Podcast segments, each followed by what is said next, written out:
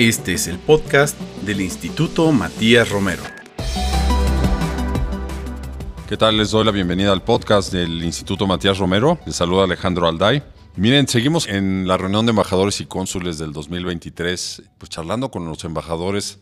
que vienen a la Ciudad de México y en esta ocasión tenemos el placer de recibir al embajador Guillermo Ordorica Robles, quien es el embajador de México en Qatar y que acaba pues, de tener una encomienda muy importante, que es el, Mundial de Fútbol de Qatar. Embajador, muchas gracias por estar con nosotros. Eh, gracias, ministro Alday, por la oportunidad que me ofrecen de dirigirme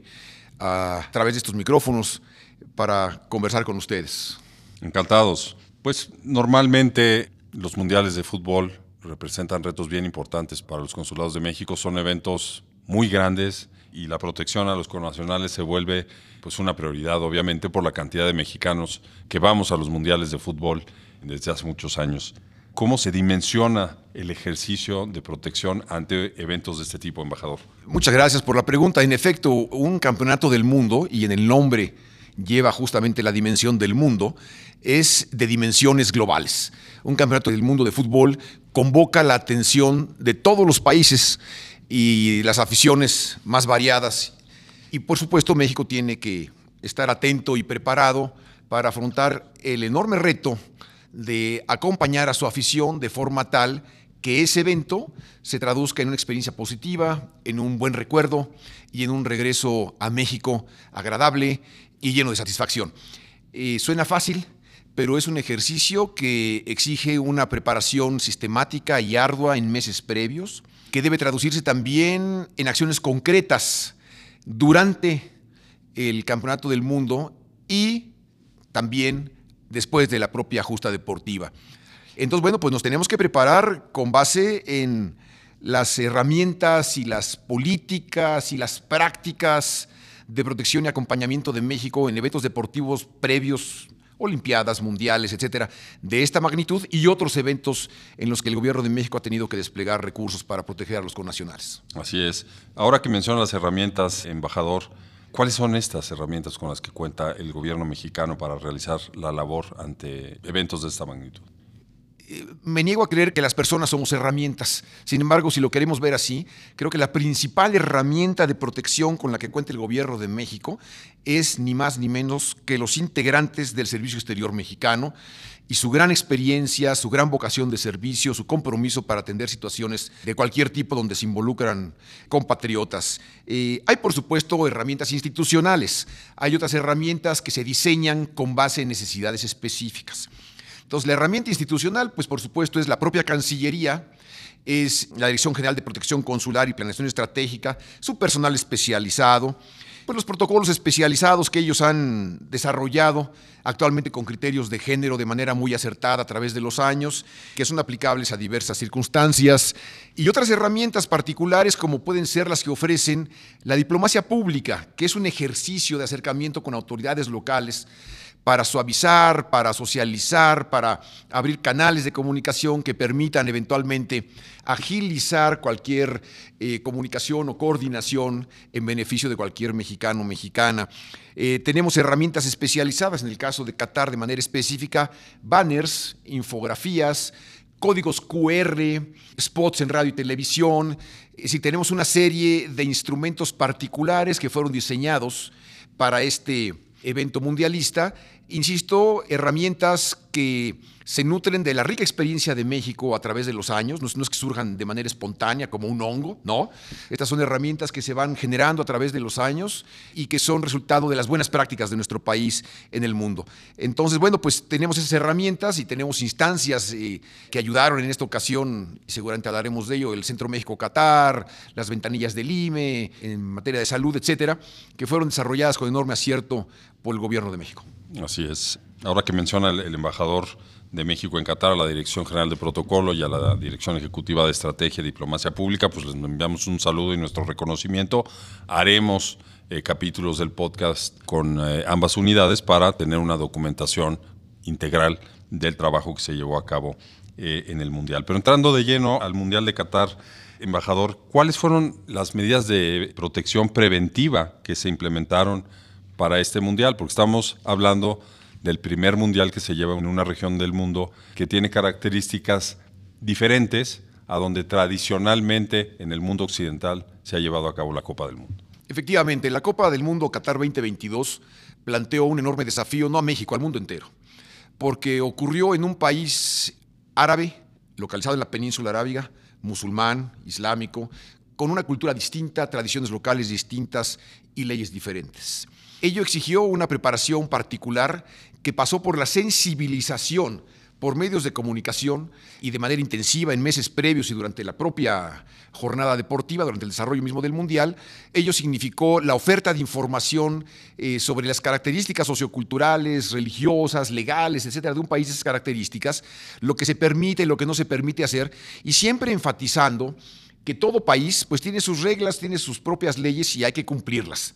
Entonces, bueno, con ese ánimo se diseñó una estrategia transversal de apoyo, de acompañamiento a toda la afición, que bueno, pues se tradujo en una, una protección preventiva y activa cuando estábamos ya en terreno de los mexicanos y mexicanas que atendieron el Mundial. La creación del Centro México Qatar 2022 fue sin duda alguna acertada, fue precisamente la instancia coordinadora de esta estrategia transversal que no solamente incorporó a la Embajada de México en Qatar, sino también a las embajadas de México en Arabia Saudita, en Kuwait, en Emiratos Árabes, de forma tal que estuviéramos coordinados en cualquier situación que pudiera haber de necesidades de protección. También en esta estrategia transversal pues participaron elementos de la Guardia Nacional en acompañamiento a la afición mexicana y pues por supuesto, y hay que señalarlo de manera muy clara, en atención a instrucciones específicas de protección y acompañamiento giradas por el presidente de la República y por el canciller Marcelo Ebrard. Entonces, bueno, pues eh, a través de las redes sociales de la Cancillería, de los medios de comunicación masiva, de los diferentes periódicos, etcétera, pues se hizo una muy, muy amplia campaña de divulgación, de difusión de lo que es Qatar, qué se espera, dónde vamos, qué hay que cumplir, qué hay que hacer en un país de ese tipo. Hubo una coordinación muy adecuada desde el principio, muy acertada, muy fluida, muy bien lograda entre las dependencias de la propia Cancillería y otras dependencias involucradas, en este caso Guardia Nacional, de forma tal que pudiera haber una misma actitud de acompañamiento, una misma narrativa frente a cualquier situación. Y bueno, también como medida preventiva ya en terreno, la Embajada de México en Qatar pues hizo una labor intensiva de diplomacia pública, de acercamiento con autoridades locales, para facilitar los contactos, para afinar los contactos, lubricar cualquier situación que pudiera estar ahí, de forma tal que en caso de una situación de emergencia, una situación imprevista, porque un mundial básicamente ofrece de manera potencial eventos inesperados, no podemos saber qué va a pasar, entonces tenemos que estar preparados para todo. Entonces teníamos que visitar, por supuesto, autoridades vinculadas con la Procuración de Justicia, con la policía, autoridades vinculadas con el ámbito de la salud, hospitales, autoridades vinculadas con transporte aéreo, líneas aéreas, para facilitar eventualmente situaciones de repatriación, etcétera, que son importantes. Entonces, también hubo esta función importante de nosotros de diplomacia pública en Qatar con las autoridades nacionales catarís y también con otras autoridades, digamos ya más locales, ¿no? que pudieran ser importantes. También en el ámbito de la protección preventiva y activa, y aquí quiero subrayar también activa, el IME de manera muy acertada en el Centro México Qatar 2022 instaló y operó una ventanilla de salud que desde antes del Mundial, cuando ya había afición, empezó a atender casos básicamente de personas insoladas, porque es un calor importante en Qatar, de personas cansadas, de personas que estaban deshidratadas, ¿no? Y cuando había algún padecimiento mayor, que afortunadamente fueron básicamente ninguno, cuando hubo un padecimiento mayor, se les refirió con alguna instancia de salud, con algún médico local, precisamente de los que ya había detectado la propia embajada, a fin de poder atender estas situaciones particulares. Entonces, bueno, pues eh, esta es, digamos, la preparación preventiva que se hace frente a un evento de esta magnitud. Y el Centro México-Qatar 2022, durante la Copa del Mundo, efectivamente quienes seguimos el desarrollo del Mundial, vimos la presencia constante del centro, comunicando con la gente, apoyando a la gente. Entonces, sí hubo un impacto real para la protección de las personas y para el acompañamiento de distintas necesidades. Así es. Sin duda alguna, como dije yo al principio, fue una iniciativa inédita, novedosa, afortunada, que se sumó al buen trabajo diplomático de las representaciones de México en la península arábiga, en particular en Qatar, puesto que fue en Qatar, ¿no? y que nos ayudó, que complementó nuestras labores de protección, de acompañamiento y que, bueno, pues también hizo una labor muy importante, muy notable de diplomacia pública en el ámbito que tiene que ver con el legado de Qatar, con las buenas experiencias de Qatar, el intercambio de experiencias del que México seguramente ya se beneficia de cara al 2026, cuando seremos sede junto con Estados Unidos y Canadá de la próxima Copa del Mundo de Fútbol. Esto es bien importante, como lo señala el embajador, hay que subrayarlo porque efectivamente el centro pues fue un esfuerzo del gobierno mexicano, pero también con otros actores. Desde México veíamos mucha difusión sobre el centro por parte de las grandes cadenas que transmitían los eventos deportivos o comentaban los resultados de los partidos de fútbol. Había referentes al Centro México-Catar y creo que eso también le da una fuerza importante frente a la población, frente a la afición. Pero también el gobierno catarí, hubo muchos actores aquí que integraron un equipo para que esto se lograra, embajador. Efectivamente, y yo lo digo con mucho orgullo, como diplomático de carrera eh, y más de ya casi 40 años de servicio, lo conversábamos hace un minuto antes de iniciar esta, este programa, eh, de estar en esta mi casa, la Secretaría de Asuntos Exteriores, con mucho orgullo quiero decir que México fue el único país presente en el Mundial que desplegó una estrategia de acompañamiento también estructurada, también lograda, eh, como la que ofreció eh, el Centro México Qatar y las embajadas de México en, la península arábiga. Y digo embajadas de México en la península arábiga porque aun y cuando estaban aparentemente, pues no in situ, no en el, no en el lugar donde se efectuó el campeonato del mundo, que fue en Qatar, pues eh, recibieron a muchas personas aficionadas que no encontraron lugar para hospedarse en Qatar y tuvieron que hacerlo en países vecinos y establecer mecanismos de transporte de un lado a otro. Y bueno, por eso es que tuvo que haber también presencia de ellos en esta estrategia de prevención. Sí lo digo, lo reitero, eh, con enorme orgullo como diplomático de carrera, embajador de México, para mí fue emblemático el trabajo hecho por nosotros, que sin duda alguna siente un precedente, no nada más para México, sino para el mundo, de lo que es la protección y el acompañamiento a mexicanos en el exterior. Un trabajo que, por cierto, prestigia a México en el mundo, no solamente en este escenario del Mundial, sino prestigia a México en el mundo porque ha habido muchos otros eventos que requieren la protección y el acompañamiento de nuestras autoridades y México siempre airoso lo ha hecho de manera muy notable y muy positiva. Y ahí están los resultados para respaldar esta afirmación del embajador, porque con la cantidad de personas mexicanas o de origen mexicano que, asistieron a Qatar de otros países, principalmente Estados Unidos, el saldo es muy positivo. Los incidentes fueron eh, cero, embajador. Así es, básicamente cero. Yo diría que salimos con un saldo blanco. Sí. La estrategia resultó exitosa. La gente fue a Qatar, disfrutó el Mundial y bueno, regresó a México como queríamos, contenta, satisfecha, con un buen recuerdo del, del balompié y de lo mucho que ofrece el deporte. Y bueno, pues eh, esa es seguramente la mejor retribución que nos llevamos todos los que participamos en este esfuerzo de acompañamiento y protección. Pues muchas felicidades porque realmente vimos el esfuerzo, vimos los resultados, además con la presencia del canciller Ebrard ahí, lo cual pues también representa desde el punto de vista del trabajo de la embajada una responsabilidad adicional. Entonces, muchas felicidades a todos quienes participaron en ese esfuerzo. Y bueno, es imposible no preguntarle al embajador Guillermo Ordorica sobre el tema de la guerra en Ucrania, porque antes de llegar a Qatar, él fue el embajador de México ante el gobierno de Rumania y pues uno de los canales por donde se dio la salida de personas mexicanas de Ucrania precisamente involucraba esa jurisdicción. ¿Qué nos puede comentar, embajador, sobre esta experiencia de a partir de febrero del 2022 en relación pues, con un evento tan grave en donde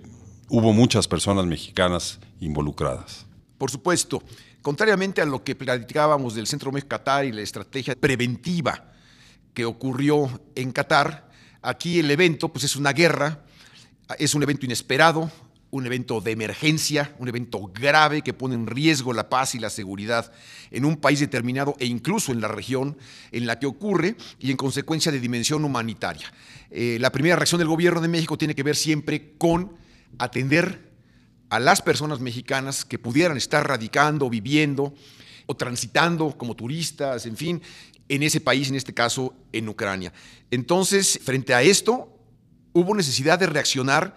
con la misma actitud de emergencia, de inmediato, y por supuesto contando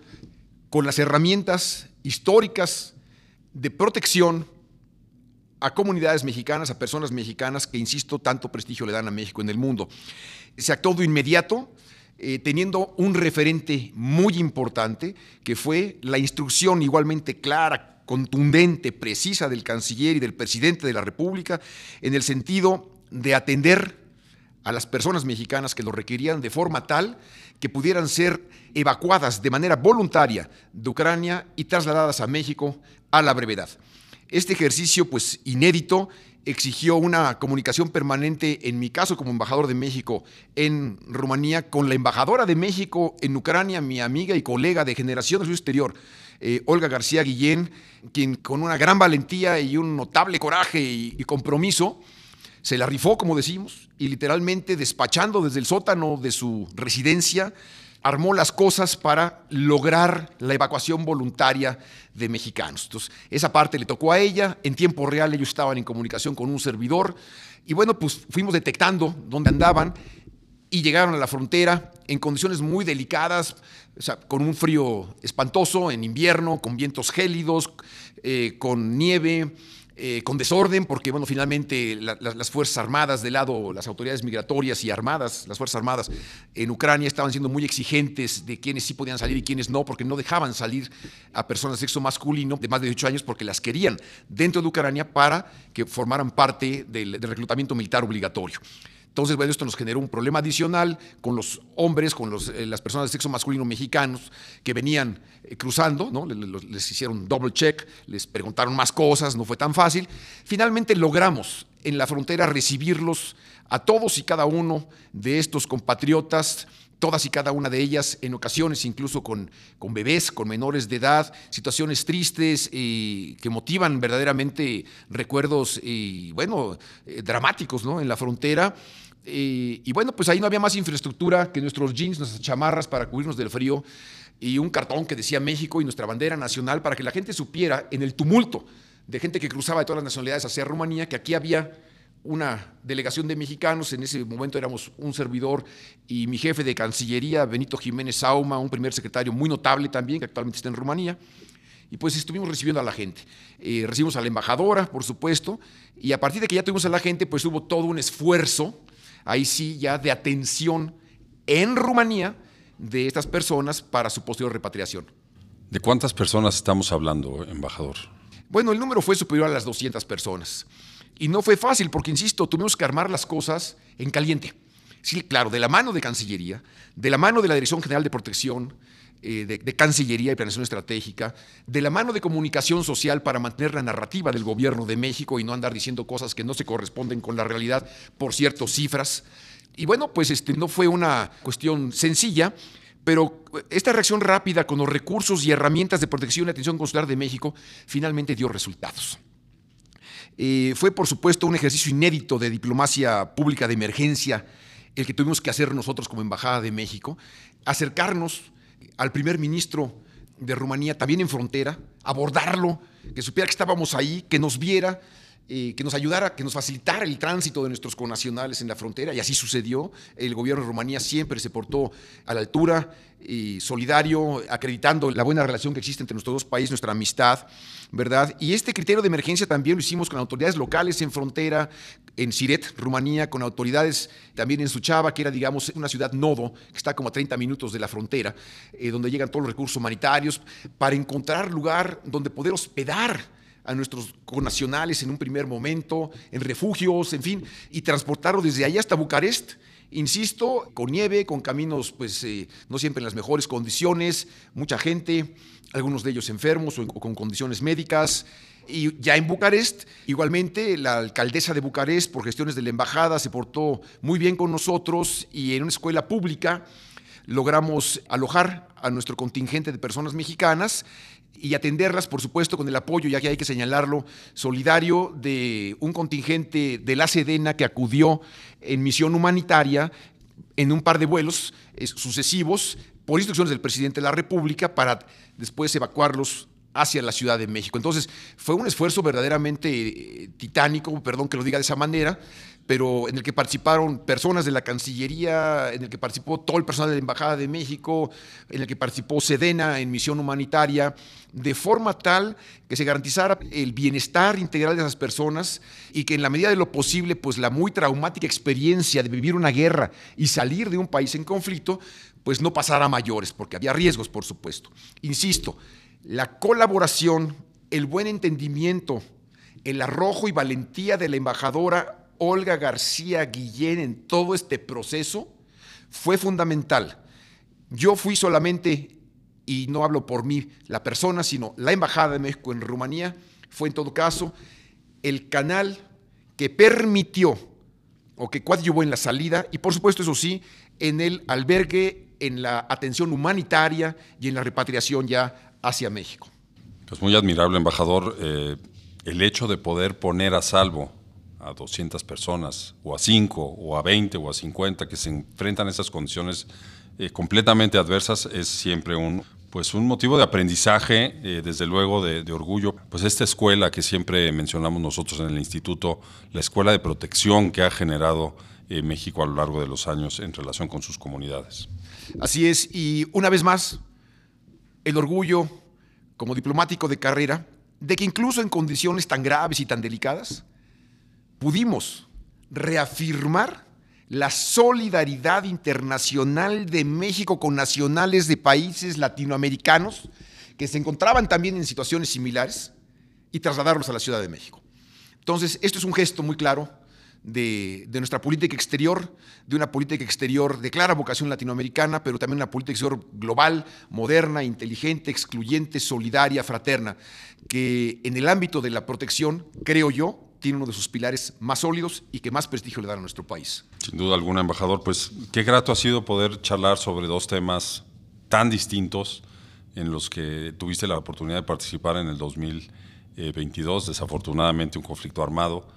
y luego un reto como la Copa del Mundo de Qatar 2022. Muchísimas gracias por estar con nosotros, embajador. Te doy la palabra por si quieres hacer algún comentario final.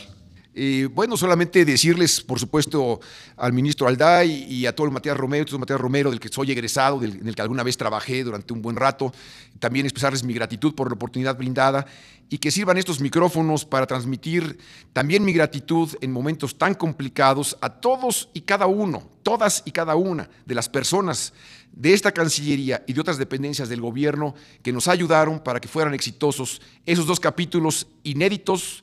delicados, pero a final de cuentas que generan una muy buena experiencia de protección y acompañamiento, como fueron la repatriación voluntaria de personas mexicanas de Ucrania y el acompañamiento a personas mexicanas que asistieron a la Copa del Mundo Qatar 2022. Muchas gracias y feliz año a todos ustedes. Muchísimas gracias, embajador. Para el Instituto Matías Romero siempre es muy importante tener estos testimonios porque pues dan una muestra muy clara de lo que es una carrera en el Servicio Exterior Mexicano, de la vocación que se requiere también para enfrentar estas responsabilidades. Entonces, valga el capítulo también para quienes lo escuchan, invitarles a profundizar sobre lo que es el servicio público, la vocación que se requiere en el Servicio Exterior Mexicano en todo tipo de situaciones. Y siempre lo resaltamos, la protección que brinda el gobierno mexicano a los connacionales, pues es una área de orgullo para el trabajo internacional de nuestro país. Muchísimas gracias, embajador. Gracias, ministro Alday. Y bueno, nos escuchamos en el próximo capítulo de nuestro podcast. Hasta pronto. Puedes consultar el resto de los podcasts y MR en Spotify, Apple Podcast y SoundCloud, así como en el sitio web del Instituto Matías Romero. Este podcast es una producción de la Dirección de Difusión del Instituto Matías Romero.